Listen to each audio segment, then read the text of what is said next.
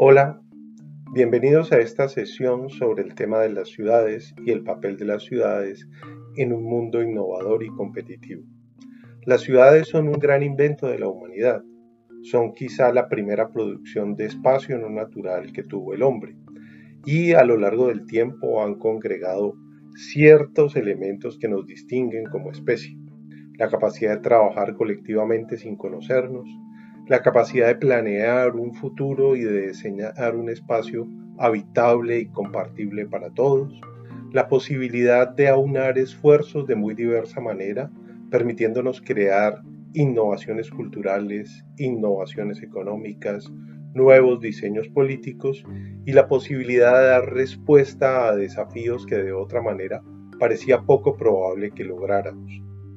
Las ciudades son el invento del sedentarismo cuando dejamos de recorrer las sabanas en busca de alimento y de protección y construimos esa protección, encontramos que estar juntos podría ser una manera más eficaz de enfrentar los desafíos de la naturaleza, los desafíos de otros grupos humanos y de producir bienestar de una manera inigualable.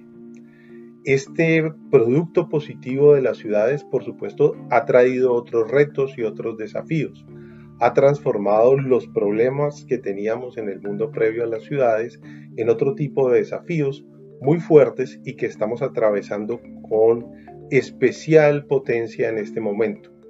Al estar juntos, las probabilidades de ciertas enfermedades, de ciertos eh, problemas complejos se hacen mayores.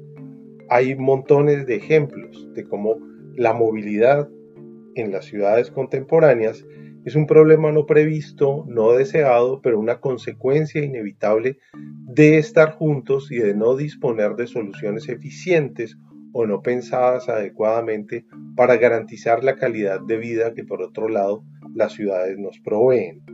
En esta sesión miraremos ese potencial de las ciudades, esa gran capacidad que tienen las ciudades y aterrizaremos esa reflexión para el caso de Cali en particular, ciudad en la que eh, vivimos algunos o que conocemos en mayor detalle. Hay que arrancar por un punto relevante hoy en día, no podemos estar por fuera de la coyuntura que nos rodea en torno a la pandemia y señalar cómo esta pandemia ha puesto en tensión las ideas más progresistas sobre la ciudad. Estas ideas progresistas se pueden resumir en tres.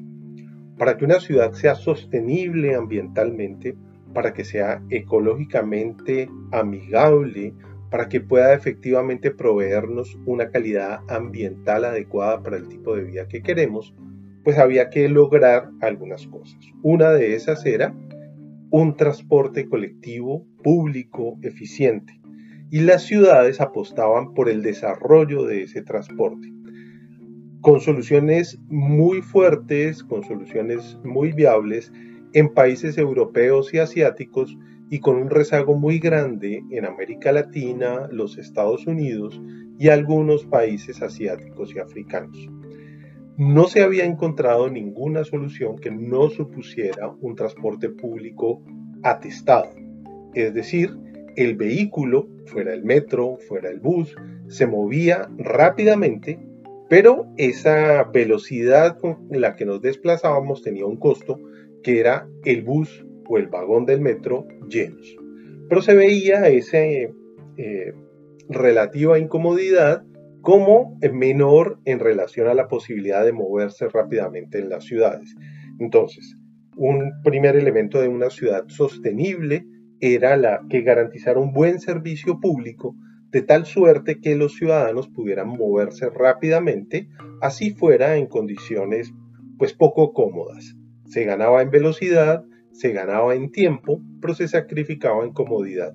Pero el beneficio eh, más importante era el ambiental. Muchos menos vehículos en la calle van a generar menor contaminación, se va a consumir menos y por consiguiente vamos a tener una calidad del aire mejor y en general condiciones adecuadas en términos de ruido, en términos de poder caminar las ciudades porque hay menos vehículos, etc. Ese primer pilar, que era la movilidad con sostenibilidad ambiental, pues entra en cuestión ahora porque hacinados en el transporte público, las posibilidades de un contagio crecen.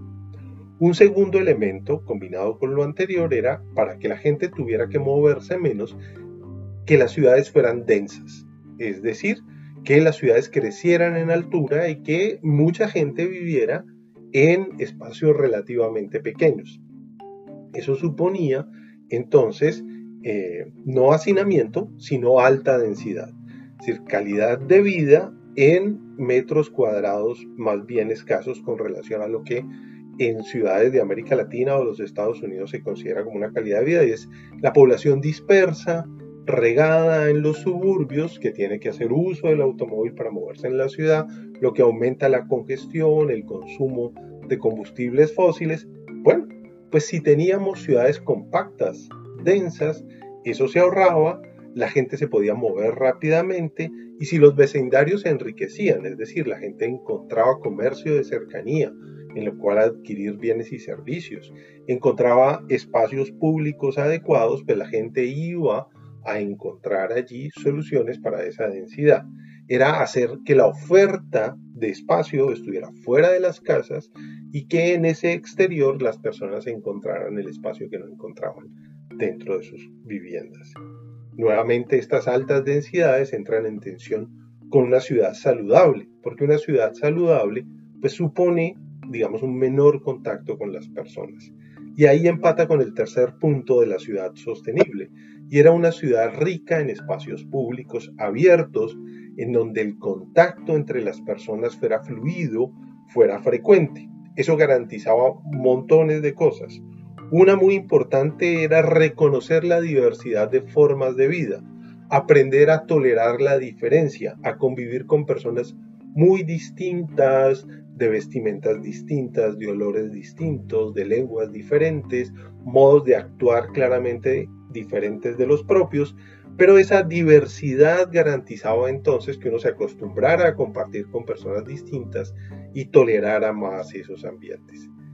Hoy en día eso es un problema porque en el espacio público esperamos la distancia social, no estar en contacto con los demás, mantener una eh, prevención en relación a ese contacto y la mascarilla y otro tipo de accesorios buscan por la vía de la uniformidad mandar señales de control, de bioseguridad, entre otras cosas esa ciudad como la pensábamos antes, esa ciudad rica en contactos diversos, pues se ve ahora en cuestión con la ciudad saludable. Pareciera ser que la ciudad saludable es una en donde predomina el carro privado porque hay mejores condiciones de seguridad eh, para evitar un contagio, en donde más aislado esté mejor, por consiguiente la ciudad no debería ser densa y finalmente eh, espacios públicos en donde el contacto sea el menor posible. La, la, ciudad saludable entonces parece enfrentarse a la ciudad sostenible y este desafío que nos trae la pandemia nos debe llevar a pensar en cómo podemos mantener estas ideales de sostenibilidad ambiental, estos ideales de convivencia, tolerancia y encuentro con los demás, con una ciudad segura para nuestra salud, que no represente un riesgo ni para nosotros ni para nuestras familias. Y ese es el gran desafío. Muchas ciudades los están enfrentando desde ya. París, por ejemplo, se ha inventado una estrategia que se llama la ciudad de los 15 minutos, en donde las personas a 15 minutos de distancia de su hogar encuentren la mayor parte de las cosas que requieran. Provisión de bienes y servicios, el empleo, encuentren la posibilidad de intercambiar con los demás en entornos controlados y seguros y que esta distritalización de 15 minutos de distancia, 15 minutos de distancia eh, a bicicleta como máximo o 20 o 25 minutos a pie. Estamos hablando de movilidades que no utilicen combustibles fósiles. Este rediseño urbano supone pensar nuevas maneras de estar con los demás y encontrar en las ciudades elementos de convivencia. Pero las personas se preguntarán por qué es necesario hacer esto.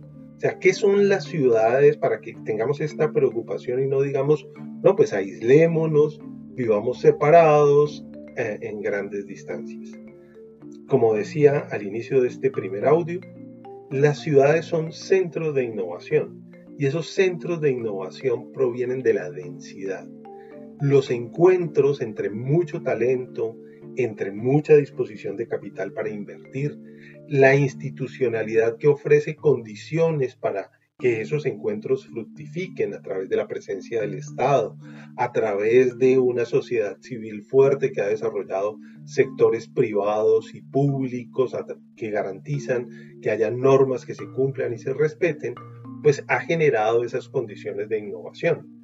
De hecho, una gran preocupación de la humanidad en los últimos 200 años es la seguridad urbana. Sabiendo esa capacidad de innovación, ¿cómo podemos ofrecer mecanismos de seguridad para que las personas convivan y desarrollen todo ese potencial que la ciudad ofrece? Hoy en día, más de la mitad de los habitantes del planeta viven en centros poblados. No los llamemos todos ciudades porque hay un debate acerca de cuándo un centro poblado se convierte en ciudad. Pero más de la mitad de los habitantes no viven en una ruralidad dispersa, sino concentrados en centros poblados de 2.000 habitantes o más. Y esos centros poblados de 2.000 habitantes o más representan para casi todos ellos la posibilidad de acceder a servicios a bajo costo, de mejorar su calidad de vida gracias a la provisión de agua potable, por ejemplo, que es el gran avance en términos de salud de la historia de la humanidad. Nada ha hecho tanto por la humanidad como la posibilidad de encontrar agua potable permanentemente. Y esto solamente ha sido posible y va a ser sostenible en las ciudades. Por eso preservar las ciudades es tan importante está la innovación que permite el crecimiento, que permite mejorar nuestra calidad de vida, pero está la ciudad además que ofrece seguridades que en ningún otro contexto hemos podido desarrollar para un número tan grande de personas. Es probable que pequeños grupos encuentren mejores condiciones y calidad de vida más deseable, pero cuando pensamos en cientos de miles de personas, en millones de personas, en miles de millones de personas, requerimos soluciones que hasta el momento, como especie, somos, solo hemos encontrado en las ciudades. Entonces, la ciudad es ese entorno privilegiado que hoy en día está tensionado por las condiciones de la pandemia. Un entorno privilegiado en la medida en que estábamos pensando soluciones que mejoraran nuestra calidad de vida en las ciudades en términos de convivencia, en términos de seguridad, pero que la situación actual ha tensionado. Vamos a desarrollar esta idea en los audios que siguen.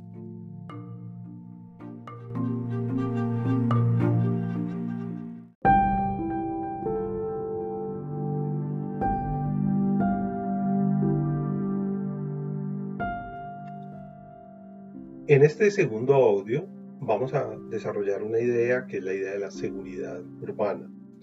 Por seguridad no nos referimos solamente a garantizar el cuidado físico, no ser víctima de ningún tipo de asalto que ponga en peligro nuestra integridad física, ni la seguridad eh, psicológica, es decir, no estar tensionados ante un peligro inminente de un posible robo, de que nuestros bienes vayan a ser víctima de un asalto y los perdamos, etc., sino nos referimos a una sensación mucho más amplia de seguridad. Las ciudades como un terreno que provee seguridad para desarrollar nuestro anhelo más esperado, nuestro propósito de vida. Las ciudades generalmente se han pensado como sitios seguros. Seguros en una concepción muy amplia en la cual puedo proyectar mi vida. Seguros porque hay un derecho a estar en la ciudad, es decir, a estar en distintos lugares, a diferentes horarios y saber que no me va a pasar nada. Pero seguros también porque hay una provisión de servicios. Las ciudades garantizan servicios que de otra manera no estarían disponibles. Encontrar agua potable, suministro de energía eléctrica, pero también posibilidades de entretenimiento, saber que en algún lugar cercano hay un suministro que requiero, saber que si requiero un talento, una inteligencia, ese va a estar allí disponible, que si requiero algún apoyo del Estado voy a encontrar la institución, la dependencia del Estado que me lo ofrece, saber que si busco una actividad privada, esas actividades privadas están ahí. Las ciudades se convierten entonces en lugares en los cuales los seres humanos debemos sentirnos seguros, no solamente por nuestra integridad física, sino seguros de que vamos a poder desarrollar nuestras actividades. Antes de la modernidad, ningún espacio logró por tiempos prolongados garantizar esa sensación de seguridad como las ciudades. Sin embargo, las ciudades se ven de una manera no tan paradisiaca como mencionábamos hace un minuto. Las ciudades se nos han vuelto un lugar inseguro, se nos han vuelto un lugar de prevención. Y la evidencia más fuerte de eso es la proliferación en muchas partes del mundo, pero con singular desarrollo en América Latina de las unidades residenciales cerradas. Seguramente muchos hemos vivido o vivimos actualmente en una unidad residencial cerrada. Y miren que la unidad residencial cerrada es una construcción muy particular porque parece en muchos aspectos un castillo medieval. Tiene un muro que la rodea y protege a las personas que allí están.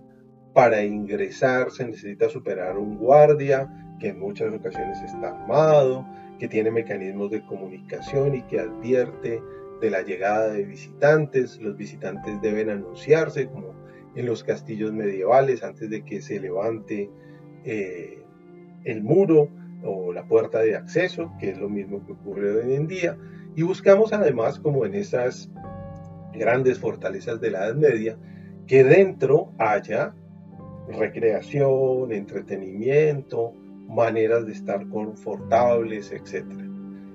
La unidad residencial cerrada es un modo de estar de espaldas a la ciudad. Es una pérdida de nuestra integración con ese entorno que nos rodea.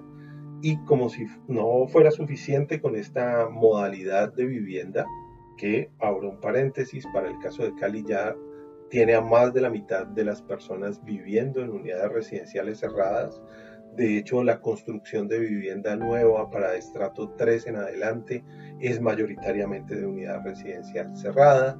Eh, entonces, pues este, este modo de vida que tenemos tan presente eh, se complementa con el centro de entretenimiento y de consumo también cerrado, que son los centros comerciales, que son un poco más abiertos, más amplios que eh, la unidad residencial cerrada, pero que también tienen restricciones. No son el espacio público en donde puede estar exactamente cualquiera. Aunque muchas personas cumplen los requisitos de ingreso a un centro comercial, pues hay un porcentaje que se queda por fuera y que se queda por fuera no solamente porque no pueda ingresar, porque su apariencia física, su modo de ser, no, no le permite ingresar, sino porque a veces tampoco tiene a qué entrar. Los niveles de consumo, lo que se espera que se haga, pues no hacen parte de ese repertorio. Esta tendencia, muy generalizada en América Latina y en los Estados Unidos, a la que nos hemos ido habituando, trae sin duda alguna la solución a algunos temas pero genera otros muy complejos. Por ejemplo, una búsqueda de esa seguridad termina produciendo más inseguridad. Al desalojar las calles, hay sitios de la ciudad de Cali, pero también hay en Bogotá, en Medellín y en otros lugares, los andenes, las calles de las inmediaciones de las unidades residenciales están generalmente solos. La gente vive en su interior y no está en la calle como ocurre en los barrios tradicionales y se convierten en zonas inseguras.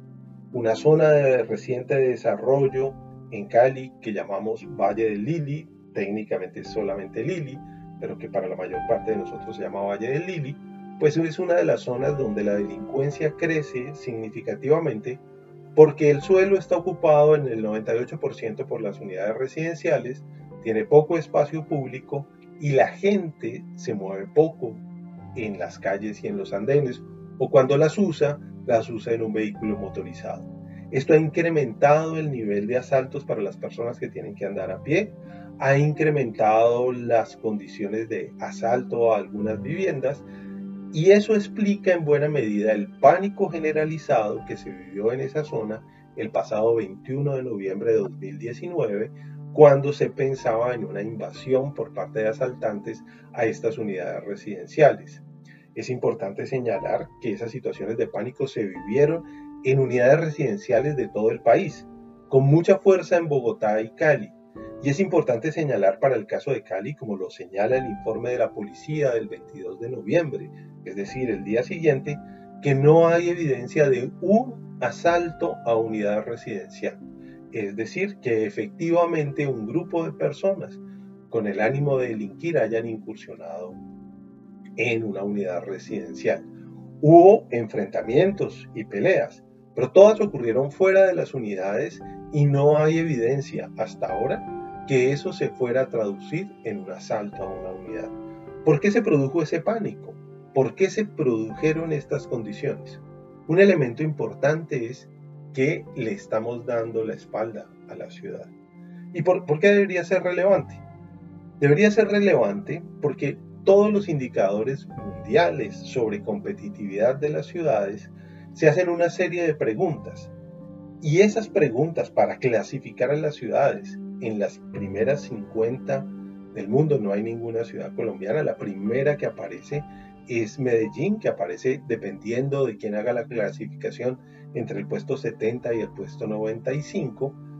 Pues una de esas mediciones está dada por una primera cosa, calidad del espacio público. Las unidades residenciales disminuyen la calidad de ese espacio público. Sensación de seguridad. Las unidades residenciales, en lugar de disminuirlo, parecen aumentarlo, como lo muestran buena parte de los estudios en América Latina. ¿Y eso qué, qué mensaje señala? Pues que la ciudad no provee los servicios adecuados y es una ciudad insegura. Insegura no solamente porque el número de asaltos sea mayor o menor, sino porque la gente se siente insegura. Y sobre esa base, pues las calificaciones de competitividad decaen. Por supuesto no es el único factor, pero ustedes deben estar más familiarizados con los otros, como por ejemplo que haya servicios ágiles para la instalación de una empresa, que haya conectividad, etc. Pero puede ser que tampoco estén familiarizados con otro que puntea muy bien en Cali, y es un ecosistema universitario. La concentración de universidades en el sur de la ciudad genera problemas, como los de movilidad, pero trae ventajas como la de generar un ambiente de innovación y de conocimiento que es muy valorado. De hecho, el posicionamiento de Zona América en el sur del municipio, por fuera del casco urbano, pero dentro de Cali, se hace pensando en ese ecosistema de universidades que provee una serie de condiciones muy atractivas para la inversión. Pero en otras situaciones nos afectamos. Y el punto no es el tema de la seguridad física, en todos los casos las organizaciones pueden prever el tema de la seguridad física, aumentando guardas de seguridad, aumentando las pólizas de seguros, pero la sensación de seguridad no se puede poner en el PIG. Por consiguiente, una calificación de sensación de inseguridad negativa, pues hace que las ciudades se vuelvan menos atractivas y menos competitivas. La seguridad entonces es un elemento fundamental y tenemos que pensar cómo hacemos una ciudad más segura. Antes, para la mayor parte de nosotros, seguramente seguridad se traducía en integridad física nuestra o protección de nuestros bienes. Con la pandemia reciente, ese tema de inseguridad se extiende, por supuesto, a nuestra salud. Pero debemos tener en cuenta que la seguridad es un elemento mucho más amplio que incluye la protección de poblaciones vulnerables, el hecho de que no haya discriminación por género o por etnia, un tema lamentable en nuestra ciudad, y que las personas, sin importar su proveniencia, su condición de ingreso, etcétera, sientan que la ciudad es un sitio seguro en donde pueden realizar y desarrollar sus actividades. Entonces, pensar las ciudades requiere tener una condición de seguridad importante. Vamos a amarrar esta situación haciendo un poco de reflexión sobre la trayectoria de Cali, sobre la historia de Cali que nos permita dar un ejemplo para quienes no son de la ciudad, pero también permita a quienes vivimos en ella reconocer este funcionamiento.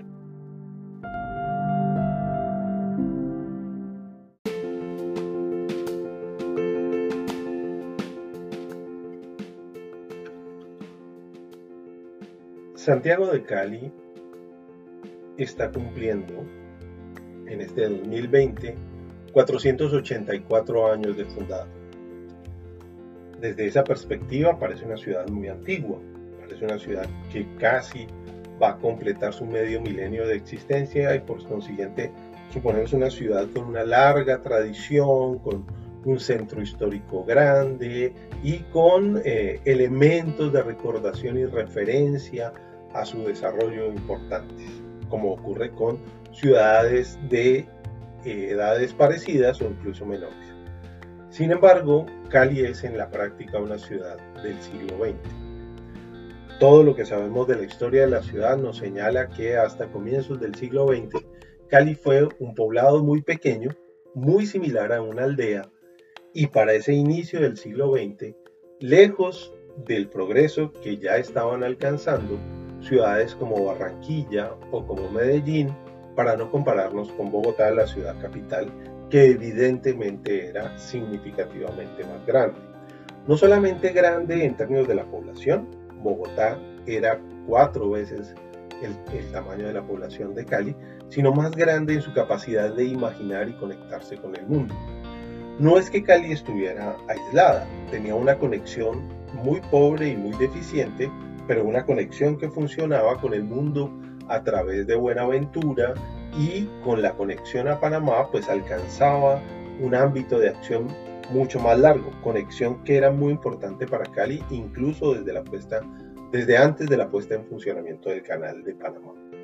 Pero en la práctica se trataba de una ciudad pequeña, subordinada a la ciudad grande e importante de la región que era Popayán, que a lo largo de la segunda mitad del siglo XIX se había convertido en uno de los centros políticos más importantes del país por fuera de Bogotá, desplazando de ese lugar a Cartagena. Se había convertido además en el lugar en donde se tomaban buena parte de las decisiones que impactaban el territorio nacional, porque Popayán era la capital del departamento del Cauca, que hasta comienzos del siglo XX abarcaba casi una tercera parte de todo el territorio nacional, toda la Amazonía, buena parte del oriente del país y todo el occidente se gobernaban desde Popayán, que era la entidad territorial más grande y más fuerte del país. Justamente para quitarle ese poder viene una reforma territorial que inicia con la Constitución de 1886 y que termina en 1910, cuando Popayán queda solamente como capital del departamento del Cauca. Toda esa transformación, eh, para señalar que Cali estaba en 1910 cambiando lo que había venido en su pasado, y al ser definida como la capital del departamento, gracias a una hábil maniobra política, no era seguro que Cali debería ser la capital del departamento. Buga, por ejemplo, tenía posibilidades iguales o no muy diferentes a las de Cali para ser capital del departamento. Cali asumió ese rol y a partir de 1910 pues va a venir la transformación de la ciudad. En la primera mitad del siglo XX uno puede decir que lo que hizo Cali fue aprestarse para el desarrollo moderno y que ese desarrollo moderno en realidad se va a dar con posterioridad a la Segunda Guerra Mundial. Hasta antes de la Segunda Guerra Mundial lo que tuvimos fue una muy acelerada transición de esa condición de aldea, de pueblo pequeño a ciudad. ¿Y en qué consistió esa transición? Pues primero en la creación y el desarrollo de una infraestructura básica para que se diera ciudad. El primer eh, acueducto terminado en 1927, un anhelo de casi 30 años, la conexión más eficiente con Buenaventura a través del ferrocarril terminado en 1915, la eh, llegada de la energía eléctrica en 1910 y su ampliación paulatina a las actividades productivas y habitacionales, la construcción de una pequeña planta de teléfonos, la pavimentación de algunas calles y en general las condiciones básicas que asociamos con una ciudad moderna. Sin embargo, y esto es muy importante tenerlo presente, soluciones importantes, como el tema, por ejemplo, de la pavimentación de las calles, solamente se van a dar con posterioridad a esta década del 50. Por otro lado, la ciudad requería mano de obra para este crecimiento industrial que se venía, que no fue muy grande antes de la década de los 40, sin embargo no había suficiente mano de obra y por consiguiente el desarrollo de la ciudad, este incipiente progreso que he mencionado, pues va a atraer personas provenientes del Cauca, del Pacífico y de otras regiones que van a engrosar la población de la ciudad. Un punto muy importante aquí es que a lo largo del siglo XX han llegado constantemente oleadas migratorias a la ciudad. Cali es una ciudad de migrantes.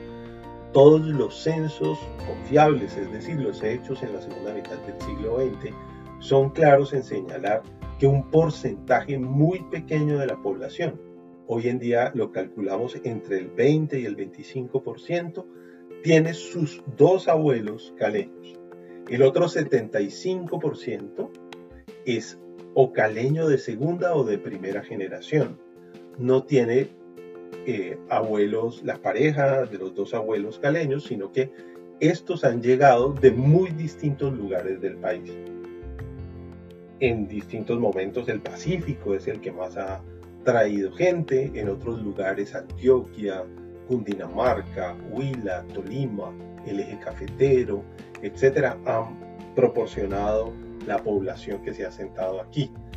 No es cierto este asunto de que es una, la población migrante la que no tiene sentido de pertenencia, que la población migrante es la responsable de los males que aquejan a la ciudad, porque la población migrante es la mayoría permanentemente.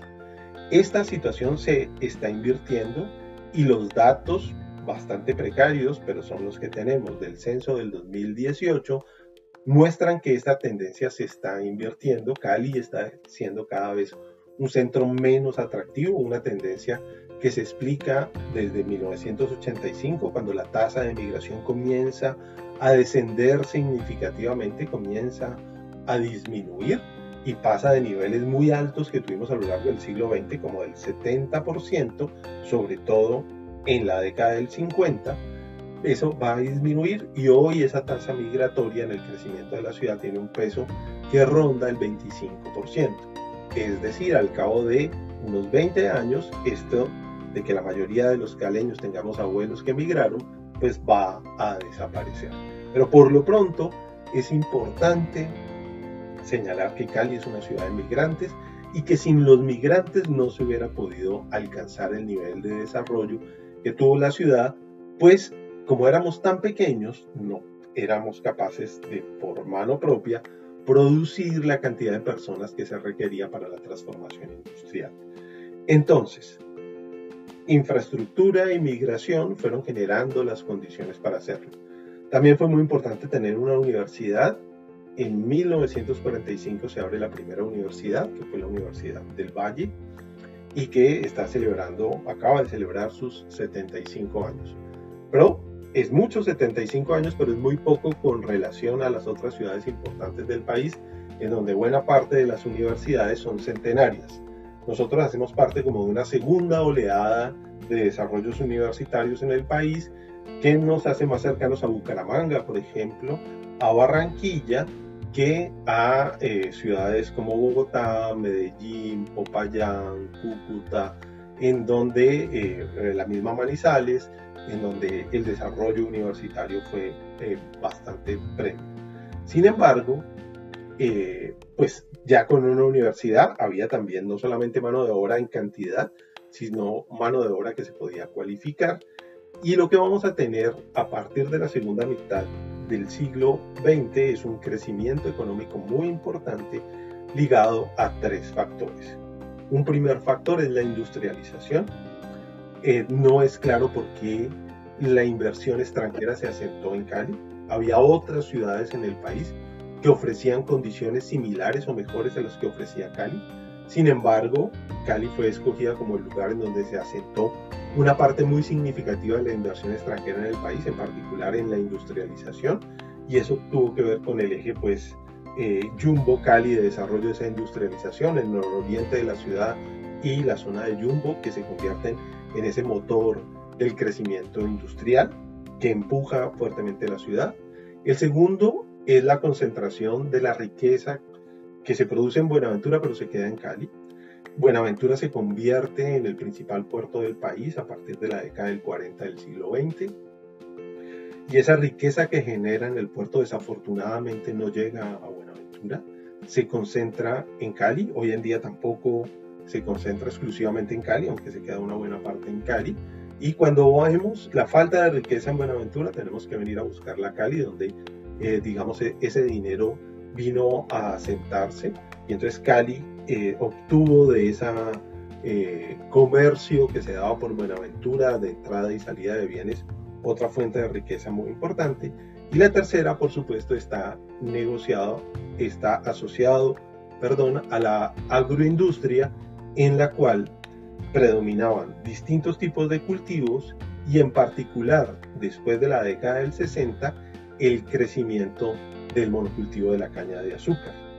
Es importante recordar que Cali, digamos, concentró en su área cercana o en su área de influencia una producción de grasas muy importante que se nutría de cultivos de soya y de millo, entre otros, que estaban aquí en el Valle del Cauca y permitían la producción de jabones, aceites y todo tipo de materiales derivados de estas grasas vegetales.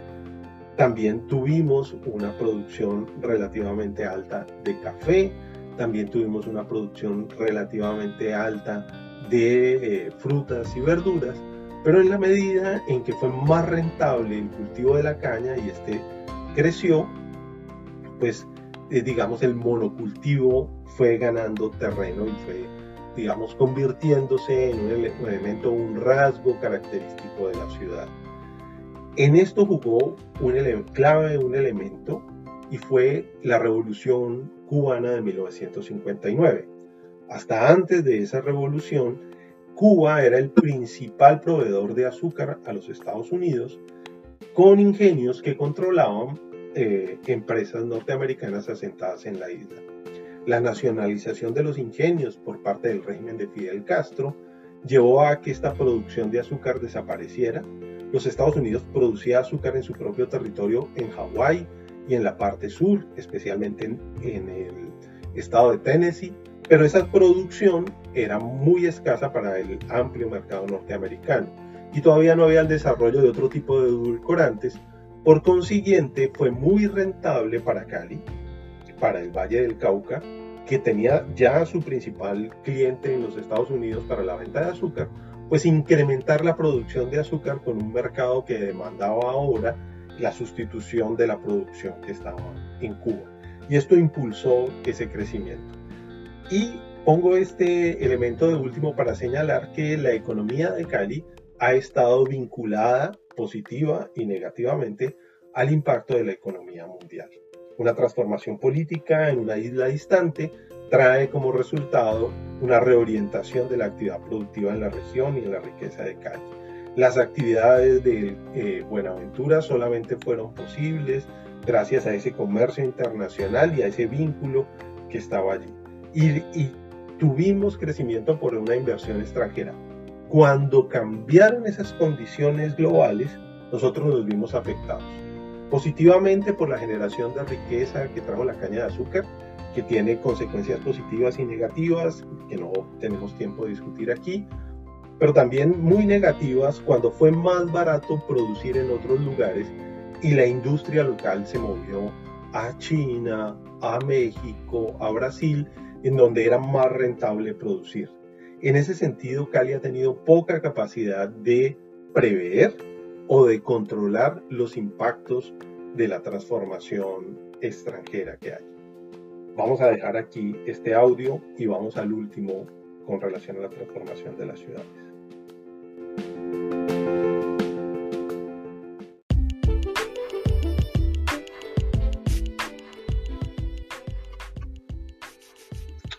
En el audio pasado señalábamos cómo esta inserción de la economía caleña en el mercado global trajo un golpe muy fuerte cuando las empresas, las multinacionales en particular, se retiraron de la ciudad porque era más rentable para ellas producir en otro lugar. No es que Cali haya sido una ciudad industrial, eso es importante señalarlo.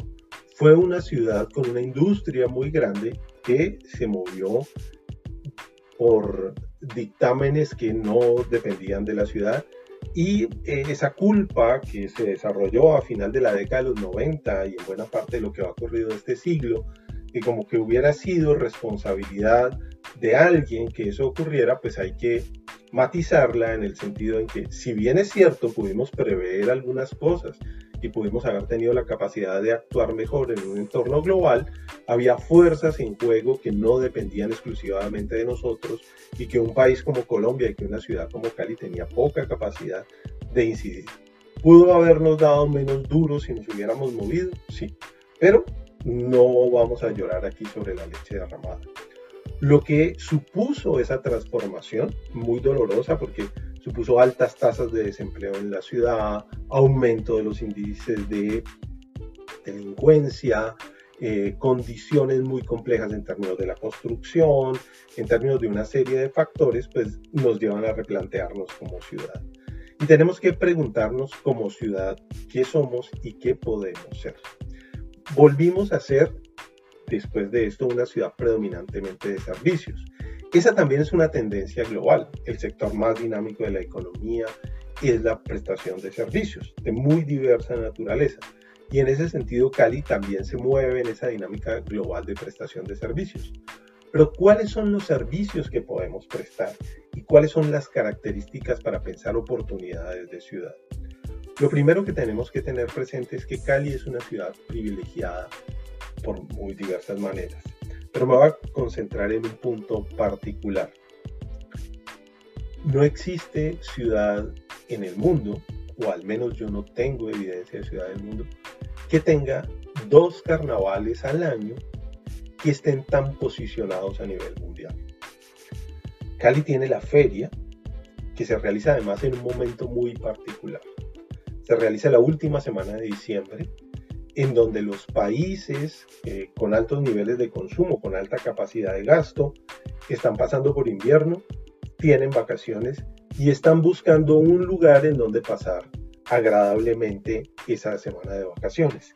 Cali ofrece una infraestructura urbana más o menos adecuada, ofrece el calor que no tienen allá, ofrece el entretenimiento y la diversión que podrían eh, estar buscando, pero sobre todo tiene ya posicionado el hecho de asociar el nombre de la ciudad con la salsa. Es decir, no se requiere un esfuerzo muy grande de marketing cultural para eh, lograr que eso se dé. Ya en muchos lugares del planeta Cali y salsa es una asociación directa. Por consiguiente, tenemos ahí un elemento que descuidamos constantemente para muchos caleños la feria es un momento de irse de la ciudad, de huir porque va a incrementarse el nivel de ruido, porque va a haber un montón de gente ebria, porque va... Y es el momento, por ejemplo, que esperan muy fuertemente en Río de Janeiro. La semana de carnaval en Río es una semana esperada con expectativa porque el nivel de ingresos que genera para la ciudad, el empleo que genera para los habitantes ayuda a mover la economía buena parte del resto del año. Nosotros tenemos una feria consolidada puesta allí a la cual le debemos sacar mucho más provecho. Innovaciones o adaptaciones como el salsódromo, como la feria para los niños, como ese otro tipo de cosas, son actividades que debemos impulsar para generar que la ciudad entre de manera más clara en un mundo competitivo de la oferta de servicios culturales. Pero por si fuera poco, tenemos un segundo carnaval al año que se realiza en agosto, que es el Petronio Álvarez, que tiene ya más de 20 ediciones. Es un evento que congrega a más de 50 mil personas, que es un evento ya multitudinario, atractivo de todo tipo. El Petronio Álvarez se transmite en diferido, no en vivo, pero se transmite en diferido cada vez a mayor número de países. En la última edición del año 2019 se eh, transmitieron las actividades del Petronio Álvarez en más de 15 países. Tenemos eh, la realización de al menos cuatro documentales sobre el petróleo y sus características. Y tenemos ahí también un producto claramente diferenciador. La especificidad del petróleo es irrepetible, hace parte del acervo cultural del Pacífico y encuentra un mecanismo de expresión muy fuerte en Cali, siendo además un evento como evento poderosamente rico porque está asociado a la gastronomía, hay actividades económicas de charlas de distinto tipo para musicólogos, para sociólogos, etcétera. Cada vez más se articula actividades productivas como la venta de determinados eh, eh, artesanías, medicinas tradicionales provenientes del Pacífico, es decir, tenemos un gran evento y tenemos una ciudad que no debería darle la espalda a esos dos eventos, porque son intensivos en mano de obra con talento, para lo cual no se requieren titulaciones específicas, porque pueden mover una gran cantidad de dinero y pueden hacer a la ciudad proveedora de un servicio muy demandado y competitivo. Pero si tenemos esos dos elementos culturales centrales, piensen que tenemos otros que se deben potenciar. Tenemos el Festival Hallazgo, un festival con poco impacto local, pero con mucho impacto internacional, en el cual todos los años vienen músicos de primer nivel de jazz que se presentan en la ciudad y es quizá, digamos, en una posición intermedia, una potencialidad que debemos aprovechar. Pero luego viene una gran cantidad de actividades y festivales o eh, eventos que pueden ser muy atractivos. El crecimiento, por ejemplo, de la observación de aves, que eh, ha, venido desarrollándose como una alternativa muy importante. Tenemos Festival Internacional de Teatro, tenemos dos eventos internacionales de danza y así podríamos hacer una larga lista de cosas. En el entretenimiento y la recreación, Cali tiene una ventaja que no ha sabido aprovechar. En parte porque seguimos cada vez menos, pero sigue habiendo la nostalgia de que las actividades productivas van a estar concentradas en las industrias que ya se fueron desafortunadamente. Ojalá vuelvan. No se trata de impedir que regresen, sino de que no parecen haber condiciones globales para que eso se dé en el corto plazo. Por consiguiente, la industrialización es poco probable que se repita o las empresas tradicionales pues no encuentran fácilmente mercados en un mundo tan competitivo y nosotros tenemos elementos diferenciadores muy fuertes en el entretenimiento que deberíamos aprovechar que generan riqueza y que son oportunidades de emprendimiento e innovación que están allí a la mano. Todo esto asociado a mecanismos de turismo, oferta de un montón de servicios conexos muy importantes. Pero tenemos además un clúster de salud muy significativo. Hasta hace muy poco, y es una llamada de alerta para eh, prestarle atención a eso, en Cali se hacían más de la mitad de las cirugías estéticas de todo el país. Cali atraía personas que venían a hacer el llamado turismo de salud que encontraban dos instituciones de talla mundial, la Clínica Valle de Lili y el Centro Médico Imbanaco, en los cuales podían acceder a servicios que en sus países eran muy costosos y entonces la persona podía pagar el desplazamiento hasta Cali, hacerse una intervención de primer nivel, pasear, comprar regalos, etc. Ahí tenemos otra oferta que no hemos sabido canalizar porque articulada a esa oferta de salud podemos tener todos los servicios conexos, conexos de terapia, todos los servicios conexos de prestación y venta de insumos, de equipamientos, que ligados a un elemento creciente en la ciudad como es la actividad deportiva. La venta de prendas deportivas es un renglón que crece específicamente en la ciudad y que podemos englobar en esta economía del bienestar, en esta prestación de servicios de salud, pues tenemos un potencial enorme. El hecho de que eh, la disminución en la eh, cantidad de cirugías estéticas que se hacen en el, país es un indicador de que ahí estamos no prestándole atención nuevamente a un repertorio muy amplio de posibilidades que tiene la ciudad. Si a eso asociamos lo que ya les mencionaba, la innovación que proveen las universidades, la concentración de universidades de primer nivel en una zona específica de la ciudad. si pensamos en las actividades de estética y de producción y confección de prendas, de vestir, que viene creciendo, y otro, otro montón de cosas, la ciudad tiene como pensar un futuro distinto eh, de los renglones tradicionales. Esto para nada tiene que ver con el abandono de los renglones tradicionales. Esto no tiene que ver con que dejemos de pensar en industria o que los renglones productivos que tenemos los descuidemos. No, hay que mantenerlos, potenciarlos en la medida de lo posible, pero también explorar estos nuevos que van a marcar una diferencia importante en la ciudad. Ante esto hay generalmente reticencias. Una de ellas es la que ya mencionábamos, la seguridad. Es importante que mejoremos esa condición de seguridad, que nos sintamos seguros en nuestras calles, pero eso no puede ser un obstáculo.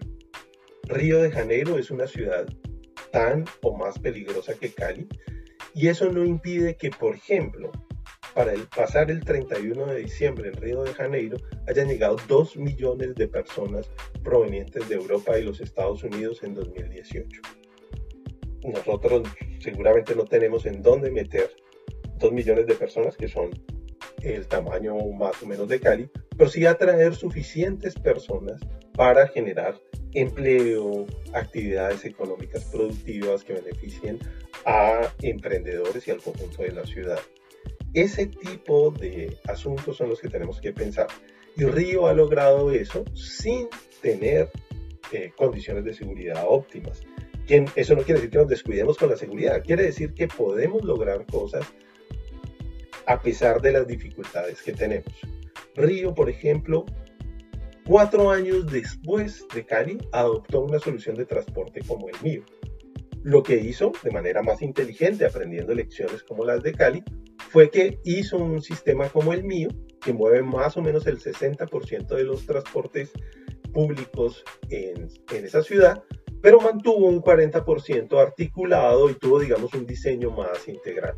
Nosotros estamos en la posibilidad de hacerlo. El mío ha representado un gran eh, impacto urbano positivo su servicio tiene problemas, sin duda alguna, pero piensen en solamente el modo como ha mejorado la calidad del aire en Cali con la desaparición de los buses tradicionales. Eso lo podemos aumentar incluso disminuyendo el vehículo privado si el mío presta un mejor servicio. Pero Cali emprendió esa ruta cuatro años antes que Río. Entonces, no es que no tengamos las condiciones. Estamos haciendo un esfuerzo muy grande para hacer el corredor verde y el tren de cercanías. Y ese esfuerzo hay que compensarlo, digamos, ambientalmente. Y el, el corredor verde va a ser muy importante para eso. Cuando nosotros diseñamos y pensamos el corredor verde en 2009, pensamos ahí que había una solución ambiental y que había una solución de movilidad. Río comenzó después, ya inauguró su corredor verde. Nosotros tenemos las condiciones para hacerlo, tenemos que avanzar con relación a eso. En síntesis, esta última intervención es para señalar cómo las ciudades, Cali en particular, ofrecen un montón de oportunidades que requieren que dejemos de pensar en la ciudad eh, de la manera tradicional y del desarrollo que se dio en la segunda mitad del siglo XX, pero que capitalicemos y saquemos provecho de las oportunidades que se tienen. Espero que estos temas los podamos ampliar y discutir cuando nos veamos en la clase próxima. Hasta luego.